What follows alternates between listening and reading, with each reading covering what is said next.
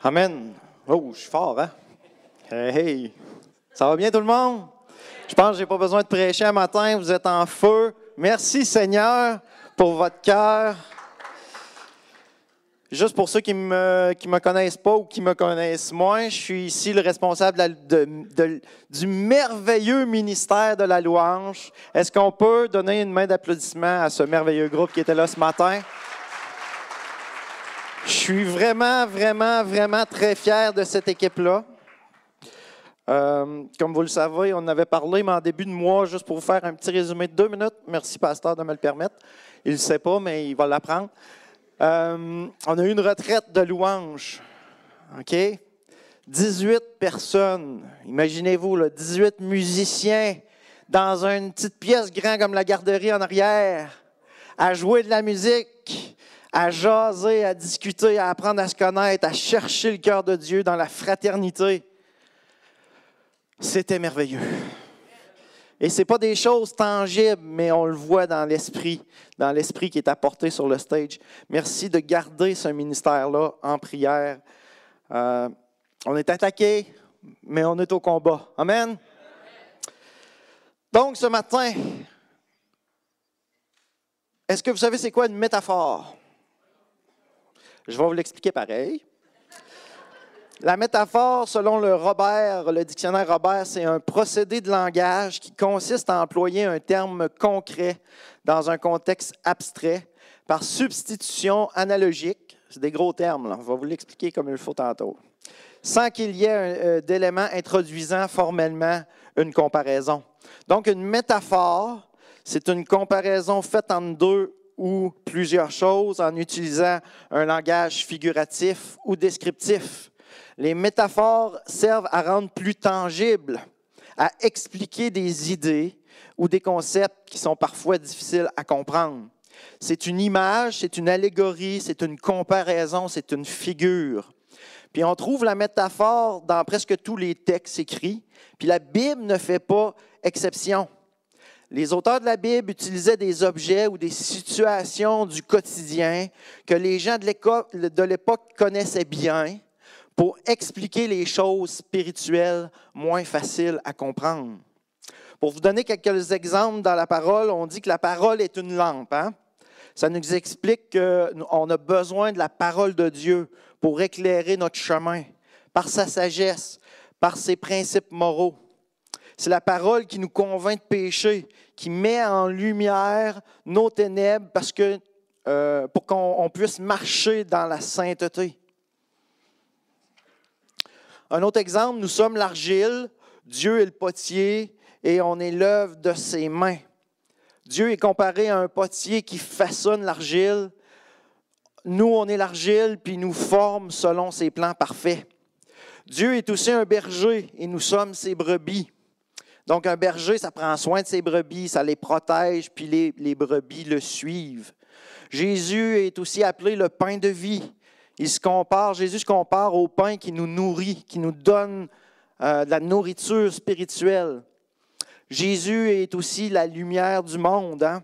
La Bible utilise les ténèbres pour représenter le mal, euh, l'erreur, l'incertitude, les problèmes, la mort.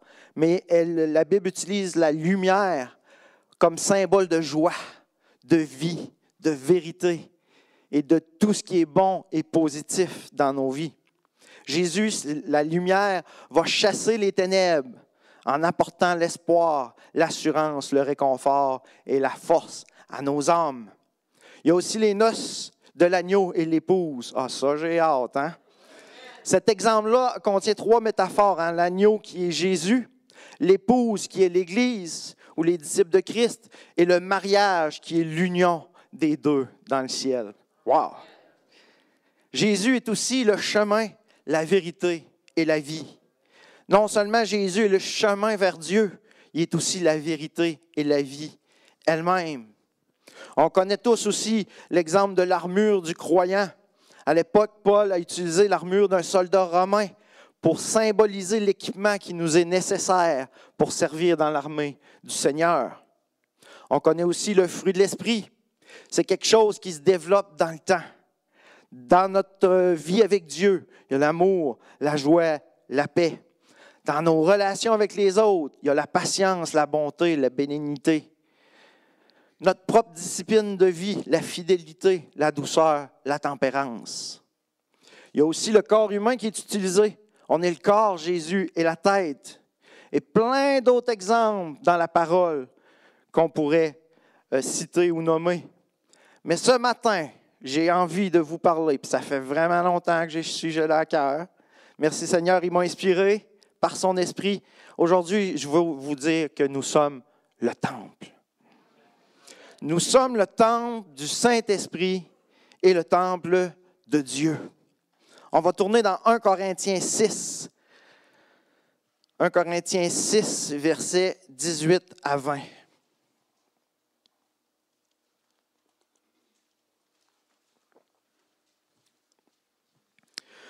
1 Corinthiens 6, 18, 20 nous dit, Fuyez l'impudicité. Quelque péché qu'un homme commette, ce péché est hors du corps. Mais celui qui se livre à l'impudicité pêche contre son propre corps. Ne savez-vous pas, hein, ne savez-vous pas que votre corps est le temple du Saint-Esprit qui est en vous, que vous avez reçu de Dieu et que vous ne vous appartenez point à vous-même, car vous avez été racheté à un grand prix. Glorifiez donc le euh, Dieu dans votre corps et dans votre esprit qui appartiennent à Dieu. Amen. Nous sommes le corps du Saint-Esprit, donné par Dieu et qui appartient à Dieu. 2 Corinthiens 6, on va un petit peu plus loin, 2 Corinthiens 6, verset 16. 2 Corinthiens 6, 16. Quel rapport y a-t-il entre le temple de Dieu et les idoles? Car nous sommes le temple du Dieu vivant. Comme Dieu l'a dit, j'habiterai et je marcherai au milieu d'eux. Je serai leur Dieu et ils seront mon peuple. Amen. Nous sommes la maison de Dieu sur cette terre. Le Dieu Tout-Puissant, trop grand pour que l'univers le contienne, réalisez ça ce matin, a choisi de faire sa demeure en nous. L'Esprit Saint habite dans son Église et dans les croyants. Quand je me lève le matin, il est avec moi. Quand je me rends à l'école ou au travail, il prend l'autobus ou la voiture avec moi. Quand je passe du temps avec mon épouse, il est là. Quand nous sommes en famille, il est au milieu de nous. Quand l'Église se réunit comme ce matin, il est présent. Il marche avec nous dans nos projets. Il nous accompagne dans nos, déceptions. Il se réjouit avec nous dans nos joies. Il nous supporte dans nos peines. Et pour comprendre comment être le temple, je dois comprendre qu'est-ce qu'était le temple physique à l'époque. Je dois en savoir plus sur la construction du temple et les fonctions qu'avaient ces pièces. En comprenant le temple, je peux comprendre ce que Dieu veut de moi aujourd'hui. Parce qu'avec Dieu, rien n'est pensé ou fait au hasard. Et nous, nous allons voir ce matin comment Dieu a pensé le temple et comment ça va parler à nos vies. Une question que peut-être vous vous posez, mais c'est-il possible vraiment de faire un lien entre les deux? J'ai la réponse pour vous. Éphésiens 2, Éphésiens 2, versets 19 à 22. Ainsi donc, vous n'êtes plus des étrangers, ni des gens du dehors, mais vous êtes concitoyens des saints, gens de la maison de Dieu. Vous avez été édifiés, bâtis, élevés, construits, créés, fondés. C'est ça qu'édifier, ça veut dire sur le fondement des apôtres et des prophètes, Jésus-Christ lui-même étant la pierre angulaire. En lui, tout l'édifice bien coordonné s'élève pour être un temple saint dans le Seigneur. Amen. En lui, vous êtes aussi édifiés, bâtis, élevés, construits, créés, fondés pour être une habitation de Dieu en esprit On n'est pas seulement des bâtisseurs du temple, on est le temple. On travaille ensemble à se construire, à s'édifier les uns les autres. On est appelé par le même esprit à nous édifier les uns les autres par et sur Jésus qui est notre fondation. Fait que ce matin, on va regarder à qu'est-ce que le temple et ses fonctions. Donc, on va voir les pièces du temple. Il faut, garder à l'esprit que quand on, regarde l'Ancien Testament, c'est une vision prophétique de ce qui va être accompli dans le Nouveau Testament. Il faut garder ça à notre esprit. Ce que Dieu dit dans l'Ancien Testament illustre quelque chose qui arrive dans le Nouveau Testament. Bien sûr, l'histoire, euh, le contexte historique dans l'Ancien Testament est importante mais elle nous renseigne aussi sur ce qui va s'accomplir dans le Nouveau Testament. Il ne faut pas oublier non plus que Jésus est venu pour accomplir ce qui était écrit dans l'Ancien Testament et non pour le détruire. Le temple, ce n'est pas juste quatre murs et un toit. Il y avait plusieurs pièces dans le temple de l'époque, puis chacune avait son, utilité ou sa fonction. C'était le lieu où la présence de Dieu pouvait être ressenti physiquement, réel pour tout le monde. Et pour se retrouver dans la présence de Dieu, c'était simple, il suffisait de se rendre à Jérusalem et se connecter à lui dans son temple. Mais aujourd'hui, il vit en nous et nous sommes son temple. Le temple de l'époque était euh, un grand complexe, à peu près de la taille d'un stade de football pour euh, les joueurs de football avec plusieurs lieux intérieurs et extérieurs.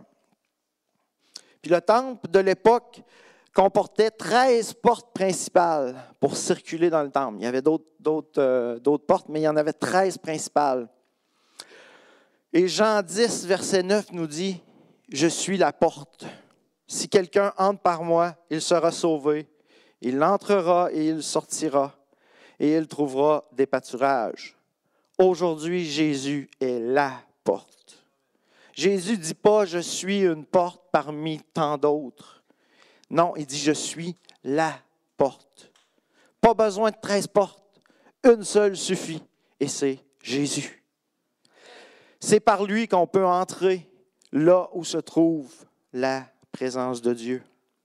C'est lui qui nous donne accès à la vie éternelle. Une autre pièce, euh, euh, une première pièce, pardon, euh, elle s'appelait la salle du conseil. Donc, c'était une pièce qui était utilisée pour les assemblées, les réunions du Sanhédrin, le conseil suprême juif. Le Sanhédrin, il est instauré par Dieu, puis ça, vous pouvez trouver ça dans Deutéronome 16. C'était la Cour suprême, le plus haut tribunal de l'époque. Pour nous, aujourd'hui, on ne se, présente plus devant le, le Sanhédrin. Notre communion avec Dieu et Jésus peut être interrompue par toutes sortes de choses, des pensées, des paroles mauvaises, toutes sortes de péchés. Puis notre communion ne peut pas être établie euh, avant que le péché soit confessé. La parole de Dieu nous dit, puis est très claire, si nous confessons nos péchés, il est fidèle et juste pour nous pardonner nos péchés et nous purifier de toute iniquité. Donc la condition indispensable à tout pardon et à toute restauration, c'est la déclaration de mes propres péchés, et mon propre manquement. Et le seul moyen d'être purifié, c'est par la confession et le jugement de nous-mêmes. 1 Corinthiens 11, verset 31 nous dit, si nous, jugions si nous nous jugions nous-mêmes, nous ne serions pas jugés. Mais j'ai une bonne nouvelle pour vous et pour moi. Jésus est mon avocat. Et il prie pour moi avant même que je pêche pour que ma foi ne manque pas. Jésus me parle par la parole pour m'amener à me juger, à m'examiner moi-même avant de commettre un acte de péché. Il me regarde au bon moment et se sert de mes frères, de mes lectures, des circonstances pour me rappeler ses paroles. Il me conduit au jugement de moi-même et à la confession pour que ma, communion par lui avec le Père soit rétablie.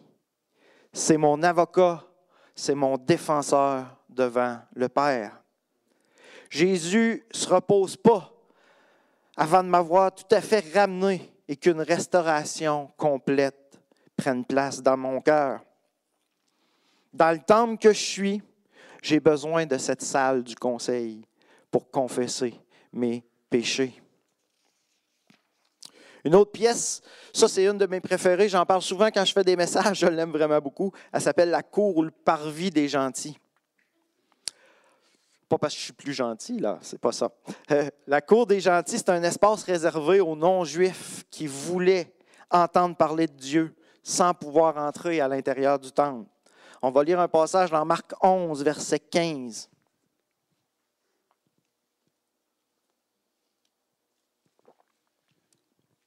Marc 11, verset 15 à 17.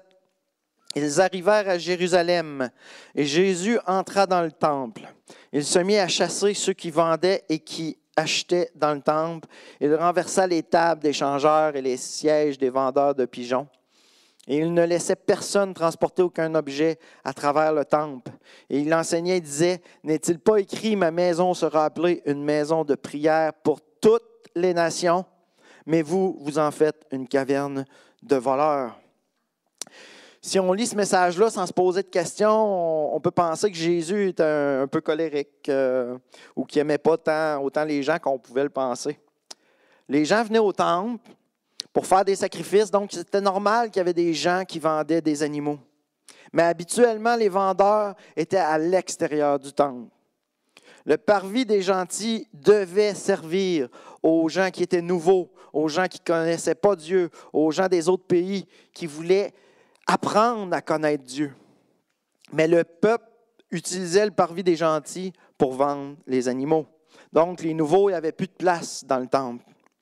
Jésus a, chassé les vendeurs à cause de sa passion pour les hommes, parce que les nouveaux avaient plus de place. Il voulait que toutes les nations, puis il dit, euh, le rencontrent et soient sauvées. Donc Jésus s'est mis en colère parce qu'il y avait du zèle pour la maison de Dieu. Il y avait une passion pour les hommes et que les nouveaux puissent avoir une place. On est aujourd'hui appelés à avoir les mêmes objectifs, la même passion que Jésus avait pour les hommes. Dans le temple que je suis, je dois avoir ce parvis des gentils. Je dois être quelqu'un euh, par qui les gens qui ne connaissent pas Dieu puissent le découvrir. Je dois partager qui est Dieu quand l'occasion m'est donnée. Je dois, comme Jésus, chasser ce qui m'empêche de partager la bonne nouvelle, la gêne, la timidité, la peur de ce que les autres vont penser. Je dois chasser ça de mon temple. Je dois être la ressource pour la bonne nouvelle pour ceux qui ne la connaissent pas. Une autre pièce, celle-là s'appelle la salle du sanctuaire. C'est la pièce où les, sacrificateurs effectuaient les sacrifices et les offrandes. Puis on, retrouve les prémices, le premier plan, le plan initial de Dieu pour cette pièce-là, quand le peuple était dans le désert. C'est de ce plan-là que je veux vous parler aujourd'hui, parce que c'était le désir de Dieu, le plan parfait pour cette pièce-là. Puis ça, le texte, on va le trouver dans Exode 36. Donc, vous pourrez garder cette page-là, parce qu'on va y revenir souvent. Exode 36, au verset 1, ça nous dit Betsaléel, Oliab et tous les hommes habiles en qui l'Éternel avait mis de la sagesse et de l'intelligence pour savoir et pour faire, exécutèrent les ouvrages destinés au service du sanctuaire, selon tout ce que l'Éternel avait ordonné. On arrête là. Donc Dieu va utiliser des hommes habiles pour construire le sanctuaire selon ses standards divins. Il va, Dieu va communiquer, va prévoir, va dicter, va établir les matériaux à utiliser, les dimensions, le nombre et l'utilité de la pièce. Si on va plus loin dans le verset 20 de Exode 36, on fit les planches pour le tabernacle. Elles étaient de bois d'acacia placées debout.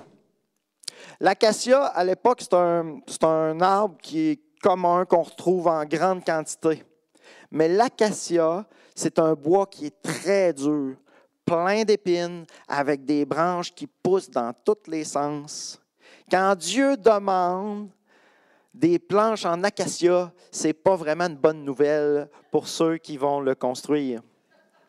Et devait se dire, ah, pourquoi pas en pain, en érable, euh, ça se travaille bien. Mais Dieu va dire, non, mon sanctuaire sera en acacia.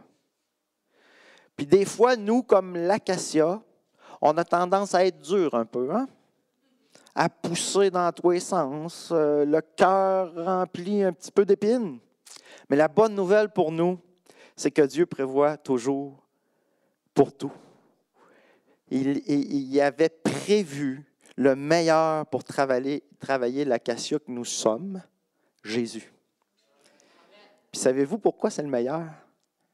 Tenez bien votre, euh, dossier de chaise. Hein. Parce qu'il est le fils d'un charpentier. Il est le fils d'un charpentier. Acacia, charpentier, ça. Pensez un peu à ça. Jésus aurait pu être un fils de berger. Il aurait pu être un, un fils de collecteur d'impôts, un fils de pêcheur. Non, non, non. Il est le fils d'un charpentier. Ça vient pas de moi, OK? J'ai volé ça d'un autre pasteur, mais c'est. Ah, quand j'ai découvert ça, là, je vais dire comme Bruce, j'ai eu des frissons. Un fils de charpentier, il sait de quel bois je suis fait et il sait travailler mon cœur. J'ai besoin que Jésus me rabote un petit peu, me sable, me redresse, enlève mes épines pour que je puisse trouver une place, que je puisse trouver, me trouver digne d'avoir une place dans le temple. Ah là là. Si je veux être l'habitation de Dieu, je dois laisser Jésus travailler la planche tout croche que je suis. On continue Exode 36 au verset 21. La longueur d'une planche était de 10 coudées et la largeur d'une planche était d'une coudée et demie. On arrête là. Chaque planche fait la même longueur et la même largeur.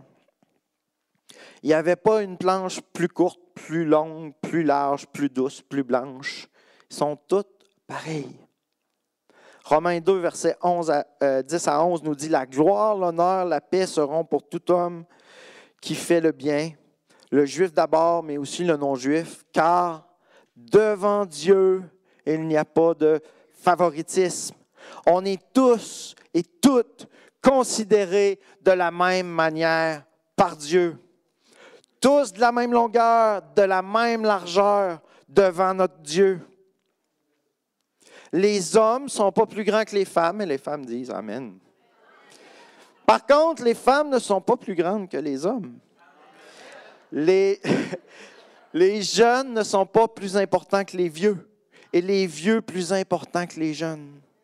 Le plan parfait de Dieu, c'est d'avoir une Église fabriquée avec des gens de la même importance.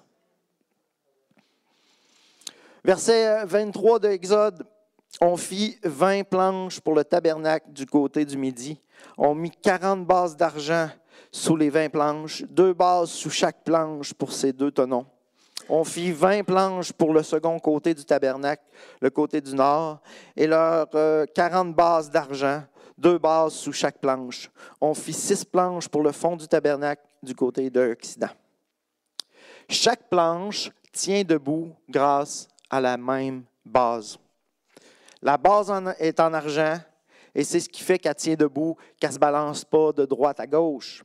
Ma base à moi, mon socle, ce qui me tient debout, c'est la repentance. Personne ne peut tenir debout devant Dieu sans vivre une véritable repentance. Et le mot repentance en grec, c'est métanoïa, qui veut dire changement de mentalité, d'intention. La repentance doit s'opérer continuellement pour tenir debout. Je dois demander à Dieu de changer ma mentalité pour ne pas me laisser entraîner par la mentalité du monde présent. Je dois demander à Dieu de marcher de progrès en progrès, de grâce en grâce. Je dois me lever le matin et dire, Seigneur, sonde-moi, ô Dieu, connais mon cœur et conduis-moi. Chaque jour, sonde-moi, ô Dieu. Verset 28, on fit deux planches pour les angles du tabernacle dans le fond. Elles étaient doubles depuis le bas et bien liées à leur sommet par un anneau. On fit de même pour toutes euh, aux deux angles. Il y avait aussi euh, ainsi huit planches avec leur base d'argent, soit 16 bases, deux bases sous chaque planche. Ici, on parle des angles. Les angles, les angles c'est le point faible, la partie fragile d'une construction. Et des angles, des points faibles, des points fragiles, on en a tous dans nos vies.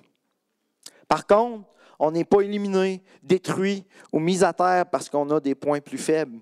Dieu connaît nos points faibles, même avant la construction.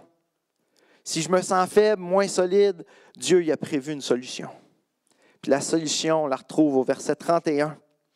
On fit cinq barres de bois d'acacia euh, pour les planches de l'un des côtés du tabernacle, cinq barres pour les planches du second côté du tabernacle et cinq barres pour les planches du côté du tabernacle euh, formant le fond vers l'Occident. On fit la barre du milieu pour traverser les planches d'une extrémité à l'autre. La barre du milieu, c'est l'œuvre du Saint-Esprit pour solidifier nos points faibles. La barre du milieu nous aligne avec le cœur même de Dieu pour renouveler nos pensées à son sujet. Et cette barre-là, elle passe au travers, dedans, à l'intérieur. Il y a beaucoup de personnes qui recherchent un résultat extérieur, une belle apparence, ce qui peut se voir. Mais l'œuvre du Saint-Esprit doit se faire à l'intérieur. Et aussi, si vous avez remarqué, la barre, elle passe dans toutes les planches. Dans le, sanctuaire que Dieu a prévu, il n'y a pas une planche qui dit non, non, non, pas moi. Mais ça nous arrive pourtant de faire ça, hein? Ben, peut-être pas pour vous, mais pour moi. Pas moi, Seigneur. Ah, fais ton œuvre dans les autres. C'est les autres qui ont besoin. C'est un message-là. -là, c'est pour lui, Seigneur. Parle-lui, ouvre son cœur, puis on prie, puis on. Mais elle passe dans tous les cœurs. Nous sommes tous des planches et on doit réaliser que le même esprit nous traverse tous et vit en nous. Je dois réaliser que mon frère ou ma sœur, c'est aussi le temple du Saint-Esprit. Et si mon frère ou ma sœur est le temple, je dois l'aimer, je dois le respecter, je dois le considérer. C'est l'Esprit, frères et sœurs, qui nous permet de nous soumettre les uns aux autres. C'est l'Esprit qui nous permet de vivre les uns avec les autres. C'est l'Esprit qui nous permet de prier les uns pour les autres. C'est l'Esprit qui nous permet de s'aider et de se supporter les uns les autres. Éphésiens 4, verset 1 à 6 nous dit, Je vous exhorte donc, moi, le prisonnier dans le Seigneur, à marcher d'une manière digne de la vocation qui vous a été adressée, en toute humilité et douceur, avec patience, vous supportant les uns les autres avec charité ou amour, vous efforçant, c'est pas toujours facile, hein, vous efforçant de conserver l'unité de l'esprit par le lien de la paix. Il y a un seul corps et un seul esprit. Comme aussi vous avez été appelés à une seule espérance par votre vocation. Il y a un seul Seigneur, une seule foi, un seul baptême, un seul Dieu et Père de tous, qui est au-dessus de tous parmi tous et en tous. Amen. Ça, ça veut dire qu'il faut que l'Esprit passe, euh, habite, traverse chacun de nous pour qu'il agisse au milieu de nous. Exode 36, verset 34, on continue. On couvrit d'or les planches et on fit d'or leurs anneaux pour recevoir les barres et l'on couvrit d'or les barres. Dans la Bible, l'or, c'est le matériel le plus précieux, le plus cher, le plus durable, le plus glorieux. Ce n'est pas un caprice de Dieu de tout vouloir recouvrir d'or, mais c'est une image prophétique. Les planches d'acacia, au départ, euh, ça n'a pas beaucoup de valeur en tant que tel. Ce qui donne de la valeur à la planche, c'est ce qui va la recouvrir. Parce que ce n'est pas mes études qui me donnent de la valeur, ce n'est pas mon gros salaire qui me donne de la valeur, ce n'est pas que j'ai des talents qui me donnent de la valeur, c'est pas parce que j'ai l'expérience que j'ai de la valeur, c'est pas parce que pasteur David me vend que j'ai de la valeur. C'est pas parce que je suis dans l'église depuis 40 ans que j'ai de la valeur. C'est pas parce que je suis à l'avant que j'ai de la valeur. Ce qui me donne de la valeur, c'est ce qui me recouvre. Et ce qui me recouvre, c'est le sang de Jésus. C'est le sacrifice de Jésus qui nous recouvre. C'est la grâce et le pardon qui nous recouvrent. Dernière pièce, le Saint des Saints. Le Saint des Saints, c'était la partie la plus sacrée du temple de Moïse et du, temple de, euh, du tabernacle de Moïse et du temple de Jérusalem. Euh, il y avait la forme d'un cube parfait et contenait seulement l'arche de l'alliance qui symbolisait la relation spéciale d'Israël avec Dieu. Et il y avait juste le souverain qui sacrificateur qui pouvait entrer là une fois par année pour aller brûler de l'encens et répandre le sang d'un animal qui était sacrifié pour ses propres péchés et pour ceux du peuple. Le Saint des Saints était séparé du reste des pièces par un voile. Et Dieu se manifestait dans le Saint des Saints, d'où la nécessité d'avoir un voile qui représente une barrière entre l'homme et Dieu. Et le voile, les rites complexes rappellent que l'homme pouvait, euh, pas entrer euh, dans la présence de Dieu. Mais aujourd'hui, par la mort et la résurrection de Jésus, le voile a été déchiré. Par la puissance de Dieu, par la mort de Christ sur la croix, je suis plus séparé de Dieu, mais j'ai un libre accès à sa présence. Hébreu 10, verset 19 à 22 nous dit ainsi, ainsi donc, frères, puisque nous avons, au moyen du sang de Jésus, une libre entrée dans le sanctuaire, par la route nouvelle et vivante qu'il a inaugurée pour nous au travers du voile, c'est-à-dire de sa chair.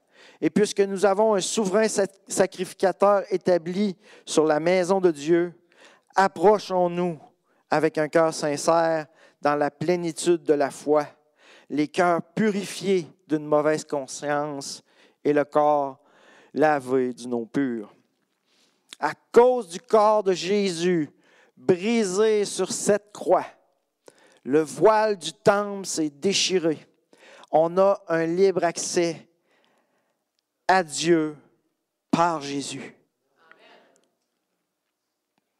Il ne faut pas oublier que le seul accès qu'on a à la présence de Dieu, c'est possible seulement par Jésus. Il n'y a pas d'autre moyen. On ne peut pas trouver un autre chemin, une autre porte, c'est Jésus. Il a ouvert pour nous le chemin, une entrée, une porte, pour qu'on puisse entrer librement dans le sanctuaire, le lieu de la présence même de Dieu. Apocalypse 1, verset 5 à 6 nous dit, Et de la part de Jésus-Christ, le témoin fidèle, le premier-né des morts et le prince des rois de la terre, à celui qui nous aime, qui nous a délivrés de nos péchés par son sang, et qui a fait de nous un royaume, des sacrificateurs pour Dieu son Père. À lui soit la gloire et la puissance au siècle des siècles. Amen. Quel privilège, frères et sœurs, d'être choisis par Dieu pour être des sacrificateurs. J'ai la joie de rencontrer le Dieu plein de majesté dans la plus grande intimité. Tous les croyants, tous les croyants ont été choisis par Dieu. Hein, la parole nous dit, vous êtes une race élue, un peuple acquis. Quel privilège d'avoir un accès direct au trône, sans passer par un prêtre ou un sacrificateur terrestre, sans cérémonie. Sans cérémonie. On n'a pas besoin de sacrifier un agneau pour aller direct au Dieu. On a été choisi pour offrir des sacrifices spirituels et proclamer les louanges de celui qui nous a appelés de l'obscurité à la lumière. Si mon corps est le temple du Saint-Esprit, Dieu m'appelle à le servir de tout mon cœur. Notre but, c'est de servir Dieu par notre vie. Là, vous allez me dire, ouais, mais Pascal, il faut-tu encore faire des sacrifices aujourd'hui? On n'a plus à faire des sacrifices pour notre pardon, mais on doit faire des sacrifices quand même.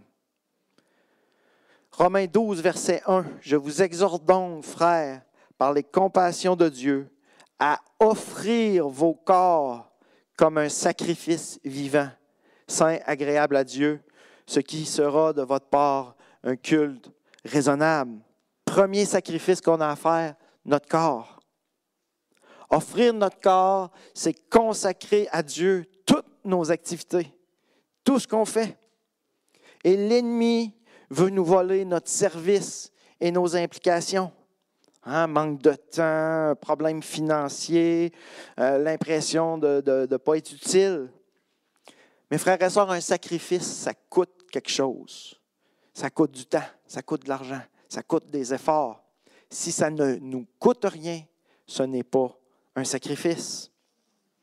Si on le fait de reculons, si on le fait avec regret, ce n'est pas non plus un sacrifice. Mais Dieu bénit toujours et est attiré par les sacrifices de nos activités, puis par notre obéissance. Dieu bénit toujours notre obéissance.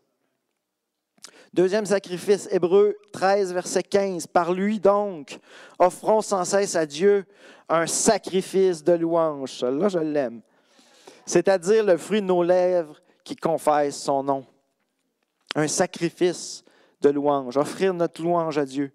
Et l'ennemi veut voler notre louange par toutes sortes de choses, parce qu'il nous entoure, par nos pensées, par nos préoccupations, le son qui est trop fort, un bébé qui pleure. Hein? Je ne dois pas laisser euh, entrer dans ma louange mes fardeaux qui me suivent partout non plus. Il faut que je mette mon attention sur Dieu, hein? La famille, le travail, l'école, les finances, etc. Mais plus on va s'approcher de Dieu, frères et sœurs, moins on va voir ce qui nous entoure moins on va voir nos problèmes parce qu'on va voir la présence de Dieu. Troisième sacrifice, Hébreu 13, verset 16, mais n'oubliez pas la bienfaisance et la libéralité, car c'est à de tels sacrifices que Dieu prend plaisir. L'amour pour les autres. Démontrer de l'amour pour les autres, développer des relations d'amitié avec des gens c'est aussi un sacrifice. Eh oui, c'est pas toujours facile. Mais c'est important qu'on vive ça. Je vais inviter l'équipe de louange. Un monsieur qui s'appelle Matthew Henry, un commentateur biblique puis un pasteur du 17e siècle, a dit, a écrit ceci. Si nous adorons Dieu dans l'ignorance, sans intelligence, nous apportons comme sacrifice ce qui est aveugle si nous le faisons avec nonchalance, sans considération, si nous sommes froids, ennuyants, morts dans notre adoration, nous lui apportons ce qui est malade. Si nous n'y mettons pas le cœur, si nous nous laissons distraire par, les pensées, par des pensées vaines, nous apportons ce qui est déchiré. Même si nos vies sont imparfaites, nous sommes appelés le temple de Dieu. Nous sommes le temple et il appartient à celui qui l'habite. Nous sommes le temple du Saint-Esprit et il appartient à notre Dieu. Et qu'est-ce qu'on fait dans un temple? On adore le Dieu qui s'y trouve. On peut se lever debout. 2 Chroniques, verset 5, euh, 2 Chroniques 5, verset 11 à 14, je vais vous lire ça. Au moment où les sacrificateurs sortirent du lieu saint, car tous les sacrificateurs présents s'étaient sanctifiés sans observer l'ordre des classes, et tous les Lévites qui étaient chantes, Azaph, Eman, Gédutin, Caroline, Nancy, Lucien, Alain et Destin, leurs fils et leurs frères, revêtus de, bismuth, de, de se tenaient à l'orient de l'autel avec les cymbales, des luttes, des harpes, des guitares, des drums, euh, des violons, et avaient auprès d'eux 120 sacrificateurs sonnant des trompettes. Et lorsque ceux qui sonnaient des trompettes et ceux qui chantaient s'unissaient d'un même accord pour célébrer et pour louer l'Éternel, firent retentir les trompettes, les cymbales et les autres instruments et célébrèrent par l'Éternel, euh, célébrèrent l'Éternel par ses paroles, car il est bon, car sa miséricorde dure à toujours. En ce moment, la maison, la maison de l'Éternel fut remplie d'une nuée les sacrificateurs ne purent pas y rester pour faire le service à cause de la nuée, car la gloire de l'Éternel remplissait la maison de Dieu. Amen. Ça ne vous rappelle pas quelque chose qui s'est passé dans le Nouveau Testament au jour de la Pentecôte? 120. Il y était 120 dans la chambre haute, 120 sacrificateurs. Et l'Esprit de Dieu est descendu. Puis ce matin, c'est mon appel pour vous. Si vous êtes un temple, on va réclamer la présence de notre Dieu ce matin. Puis oui, ça, on est un temple individuellement, mais on est un temple collectivement.